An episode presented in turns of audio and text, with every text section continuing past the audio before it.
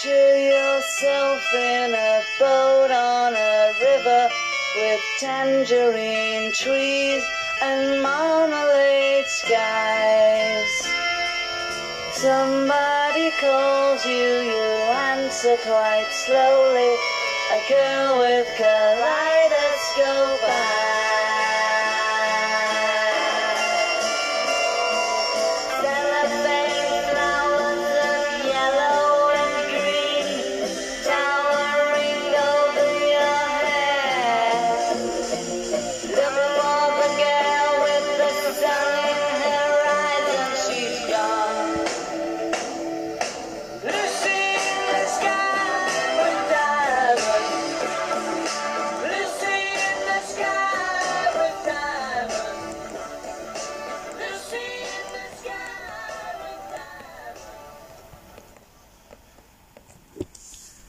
Bienvenidos a un nuevo episodio de Historia Viva. Os saluda Wibo Sheffield y quiero que me acompañéis en un nuevo viaje a través de los siglos y en esta ocasión trataremos el tema de las drogas. Las drogas no son ni mucho menos una invención o un descubrimiento nuevo. Hay constancia que ya hace 7000 años empezaron a usarse y se extendieron en los milenios posteriores en todas partes del mundo. Realmente, hasta el siglo XX no se empezó a tomar conciencia de su uso y fue en ese siglo que muchas de ellas se comenzaron a prohibir. Esta vez he empezado con un fragmento de la canción Lucy in the Sky with Diamonds de los Beatles, que pertenece al álbum Sgt. Pepper Lonely Hearts Club Band, uno de los primeros álbumes conceptuales de la banda lanzado en 1967. A esta canción es que eh, siempre se le ha atribuido una relación con las drogas, una creencia que luego resultó ser errónea. Lo cierto es que la canción introducía a miles de personas en un trance psicodélico en una época que se extendió mucho el uso de las drogas, sobre todo entre jóvenes. Se pensó durante muchos años que el título de la canción eran los iniciales de la droga sintética LSD, muy popular entonces. Pero hagamos nuestro viaje en el tiempo. Hay indicios que mm, los sumer- sumerios, una cultura de Oriente Medio, que vivían en, la actual Irak, 5000 antes de Cristo, obtenían el opio a través del cultivo de la amapola. Más tarde, en el 2735 antes de Cristo, los chinos descubrieron el cannabis. El mandatario chino Chen Nung dejó testimonio de las diferentes hierbas que iba descubriendo con propiedades medicinales. Entre ellas estaba el cannabis sativa. Chen Nung advertía que con el uso abusivo de esta hierba se convocaban monstruos. Sin embargo, también destacaba el valor de esta hierba porque el uso a largo plazo creaba una conexión con los espíritus y aligeraba el cuerpo.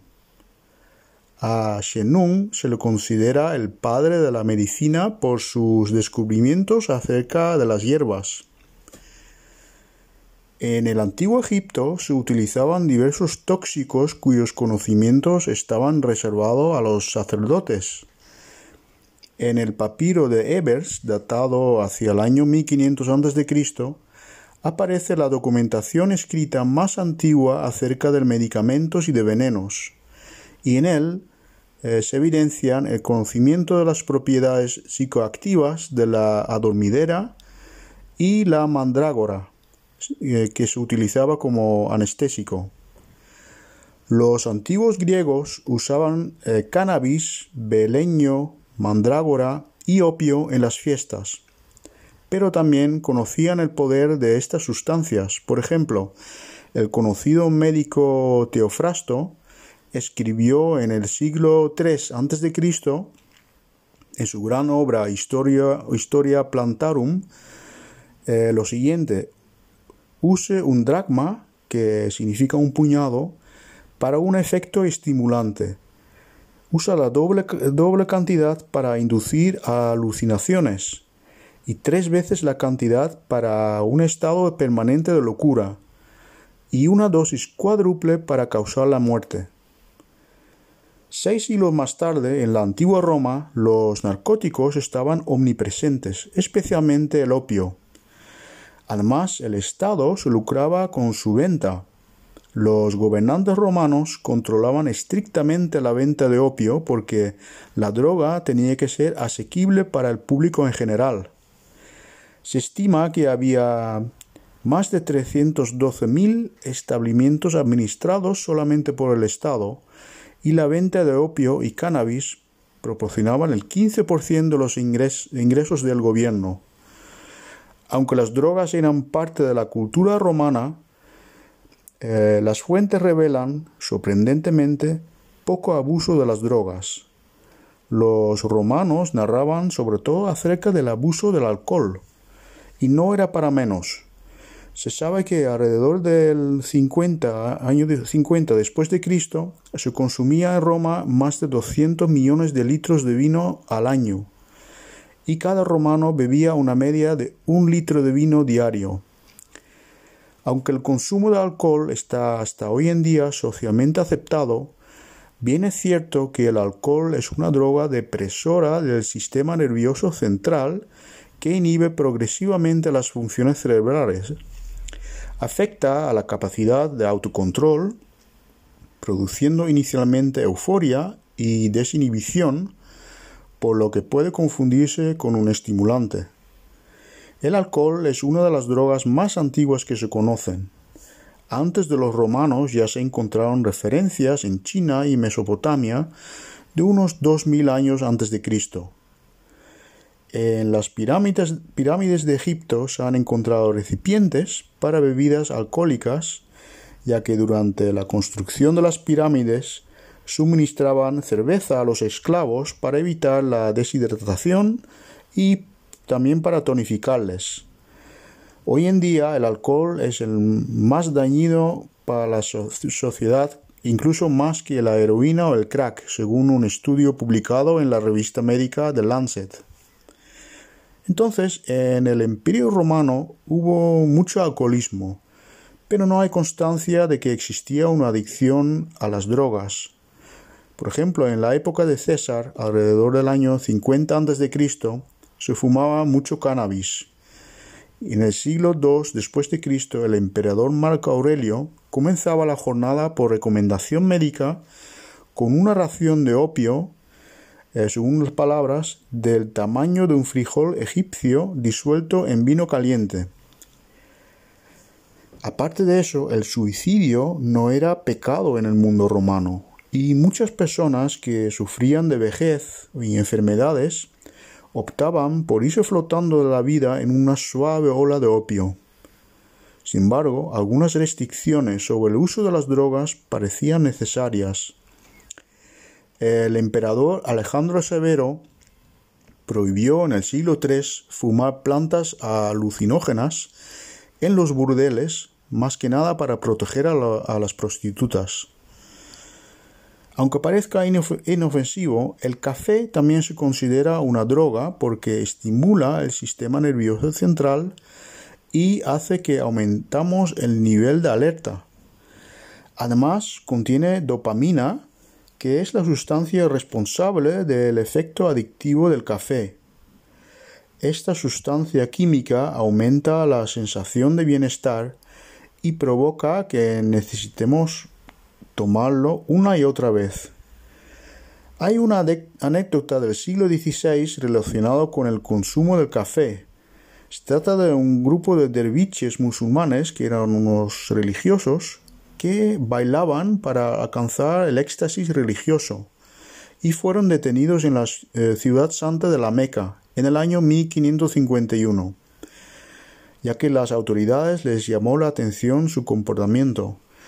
Entonces el sultán Sulaimán reunió un consejo de teólogos para discutir la causa de ese comportamiento escandaloso de los derviches, y resulta que habían tomado demasiado café El café se había descubierto en la península de Arabia alrededor del año 1000 y también la técnica para extraer la cafeína de los granos tostados y molidos de la planta de café. De este modo, beber café pronto se convirtió en parte de la cultura de esa región.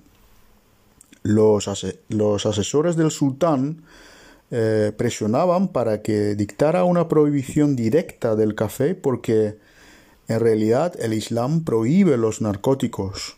Pero eso tendría consecuencias de gran alcance y ya que el mismo sultán Suleimán era un gran amante del café.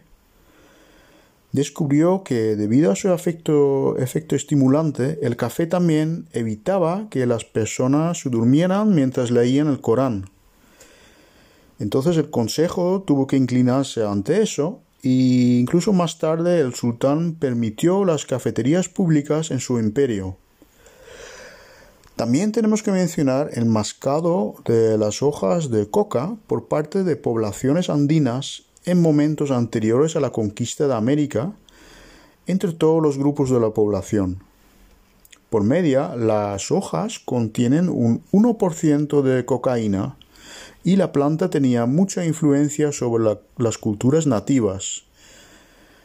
Aunque trató de ser mono- monopolizada por los incas para su uso palaciego. En 1573, el virrey Francisco de Toledo transforma la prohibición en gravamen fiscal, decretando que un diezmo del mismo pase a las sedes episcopales de Lima y Cuzco. Desde entonces, la planta no dejaba de ganar en prestigio gracias al testimonio de viajeros, botánicos y terapeutas, hasta el punto de considerarse un maravilloso tesoro de la materia médica. En la Europa renacentista destaca la figura del médico suizo Paracelsus, quien se dedicaba al estudio de las plantas, la alquimia y la astrología. En el año 1522 logró extraer del bulbo de las amapolas un líquido llamado láudano. Estas gotas tenían un efecto analgésico muy fuerte y el médico las empleaba para mitigar los dolores de mineros heridos. A partir de entonces, el remedio obtuvo mucho, mucha popularidad, sobre todo entre la clase obrera. Las gotas suavizantes eran más baratas que, por ejemplo, una botella de ginebra. También en parte porque, siendo medicina, estaban exentas de impuestos. Al igual, al igual que en la antigua Roma, el alcohol estuvo muy presente también en la fundación de los Estados Unidos de América. Los padres de la nación, o los Founding Fathers, con George Washington a la cabeza, eran grandes consumidores de alcohol. La lucha por la independencia se forjó a base de muchos litros de whisky, ron, vino y cerveza. El propio Washington llevaba incluso un diario donde apuntaba minuciosamente su consumo de alcohol.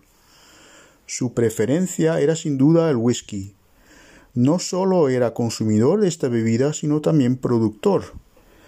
En su finca de Mount Vernon, producía cada año unos 41.000 litros de whisky y para las elecciones de 1792 sirvió a sus votantes 545 litros de whisky. Aparte de whisky, también le encantaba tomar una especie de ponche llamado Fish House Punch, llamado así por el club del que era miembro. Os voy a dar la receta por si os animáis y queráis prepararla en casa. Yo la he probado y la verdad es que es una bebida bastante potente. Los ingredientes son los siguientes. Hay que emplear 25 centilitros de ron, 25 centilitros de coñac, 12 centilitros de arak, que es un licor del subcontinente indio a base de salvia fermentada de flores de coco, luego 18 centilitros de zumo de limón, media taza de azúcar, la corteza de 4 limones, 3 cucharadas de té negro, 25 centilitros de agua caliente, nuez moscada y cubitos de hielo. Entonces el procedimiento es sencillo, es el siguiente. Haz primero el té, luego haz una mezcla del azúcar con la corteza de limón y el arak y hay que encenderlo. Luego apagas este fuego con el té negro que has hecho antes. Luego añade el hielo, el ron, el coñac y el zumo de limón y hay que dejarlo reposar 10 o 15 minutos antes de servirlo. Y todo esto lo hay que espolvorearlo con nuez moscada.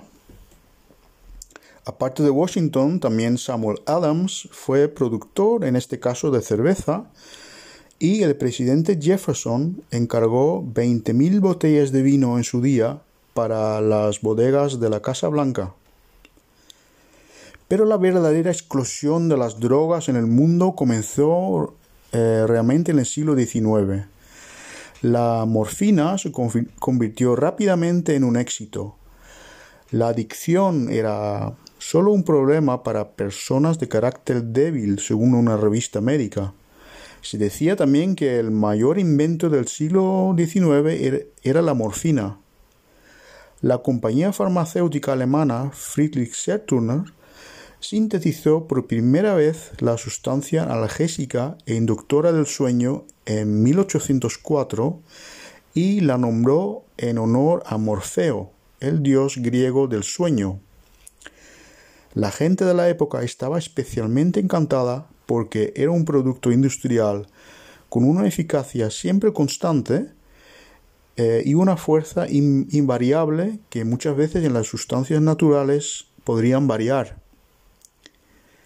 Inspirados por la invención de Serturner, los químicos desarrollaron muchos medicamentos nuevos, como la codeína en 1832, la antropina en 1833 y ya en 1850 las farmacias europeas y de América del Norte comercializaban miles de narcóticos diferentes, en principio para simplemente para curar o paliar afecciones como la tos, la tuberculosis o la neurastenia. La morfina fue especialmente popular, se extendió entre las élites y lejos de suponer un problema social, su consumo fue visto más bien como un signo de modernidad y de glamour. Por ejemplo, en Francia, las damas de la alta sociedad hacían cola para inyectarse en algunos salones. Y el escritor francés Alejandro Dumas padre perteneció eh, a un club, eh, se llama el Club des Hachichans. Fue un club de mm, consumidores de hachís, de la que formaban parte también otros literatos como Victor Hugo, Baudelaire o Balzac. Los bohemios de la época se inyectaban morfina públicamente y personas de renombre como el compositor Richard Wagner y el canciller Otto von Bismarck usaban morfina a diario. En España también hay ejemplos como por ejemplo el escritor Santiago Rusiñol o la bailarina Carmen Tortola Valencia y la escritora chilena Teresa Wilms, ambas declaradas morfinómanas. A mediados del siglo XIX, los médicos comenzaron a ver las drogas como un problema. Sin embargo, el médico escocés Alexander Wood pensó que había encontrado una solución. Fue él que inventó la jeringuilla moderna en 1853 y desarrolló la, eh, la, teoría de que la adicción a las drogas solo ocurre cuando se toman gotas o píldoras. De esta manera las drogas estimulaban las papilas gustativas, pensó, haciéndolas saber más, como que pasa igual con la buena comida. Al usar una aguja hipodérmica, la sustancia no llegaría a las papilas gustativas y se eliminaría el problema de la adicción. Tras el descubrimiento, fue el cirujano francés Charles Gabriel Prévet eh, quien popularizó la jeringuilla. En 1859, el químico alemán Albert Niemann se hizo con una muestra de hojas de coca procedente de Perú, donde, como hemos visto antes, su uso ya estaba extendido desde hace siglos, ya que la población las masticaba para olvidar sus preocupaciones. Otros químicos europeos habían intentado en vano extraer el, anestésico de las hojas, pero fue Niemann quien lo consiguió finalmente. Promovió la nueva sustancia cocaína como alimento para los nervios y una cura inofensiva para la mel- melancolía. Incluso el psicoanalista Sigmund Freud recomendó su consumo y Robert Louis Stevenson escribió su novela Dr. Jekyll y Mr. Hyde bajo los efectos de esa sustancia, la cocaína, en solo seis días. La sustancia solo se hizo realmente popular cuando en 1863 empezaron a salir al mercado bebidas que contenían cocaína. El primero fue Vin Mariani, fue un, un vino Burdeos con extracto de cocaína. Y más tarde una bebida que todos conocemos, la Coca-Cola, que también contenía extractos de cocaína. En ambos lados de la guerra civil estadounidense, los médicos del ejército combatieron la disentería, que fue una enfermedad intestinal, con pastillas de opio. Eh, fue la disentería, una enfermedad terrible y muy común entre las tropas. Para que los soldados pudieran volver a luchar rápidamente, los médicos sum- suministraban el opio. Además del opio, suministraban morfina para paliar el terrible dolor de amputaciones y mutilaciones. Hay un eh, censo de los estados del norte que muestra que se recetaron un total de 10 millones de cajas de pastillas de opio y 2.841 2.841.000 dosis de polvo. De los 4 millones de soldados que lucharon en la contienda, 618.000 murieron. Y cuando terminó la guerra, en 1865, 400.000 padecían la enfermedad de los soldados. Fue el nombre de la adicción que contraían los soldados por la sustancia que les fueron administradas. El químico inglés Alder Wright desarrolló un polvo de cristal blanco en 1874 al que dio el nombre de diacetilmorfina. La sustancia estaba basada en morfina, pero era mucho más poderosa. Sin embargo, nadie notó su creación hasta que 20 años más tarde, Felix Hoffmann, quien trabajaba en una pequeña empresa farmacéutica, Bayer, reinventó la sustancia. Cuando se probó en pacientes con enfermedades pulmonares, se descubrió que el polvo aliviaba los síntomas de la tos y la tuberculosis. Bayer vio el negocio y se le ocurrió un nombre mucho más atractivo, heroína. La heroína no, no parece tener efectos secundarios desagradables, por lo que las dosis pueden ser bastante grandes, según decía una revista médica británica de Lancet en, la época, en su lanzamiento en 1898. Hasta 1910 la sustancia se utilizó, por ejemplo, en jarabe para la tos para los niños. En 1912 el químico alemán Anton Köllisch buscaba un fármaco que pudiera detener el sangrado abundante. Esto funcionó con la sustancia metilendioximetanfetamina. Años más tarde se conoció como éxtasis o ecstasy. El 19 de enero de 1920 entró en vigor una prohibición nacional del alcohol en Estados Unidos, también llamada ley seca. El contrabando de licor era, pe- era peligroso y costoso, por lo que muchos estadounidenses recurrieron a la marihuana. Se vendía en las llamadas teapads y eran fumaderos ilegales. A la marihuana se la llamó opio mexicano porque muchos creían que su uso se originó en ese país. Cuando se levantó la prohibición del alcohol en 1933, el consumo de hachís volvió a disminuir. Durante siglos, el cornezuelo de centena, un hongo de los cereales con un leve efecto alucinógeno, fue un remedio para los dolores de parto. En 1938 el químico suizo Albert Hoffmann logró aislar los llamados alcaloides de la sustancia y creó dietilamida de ácido lisérgico o LSD.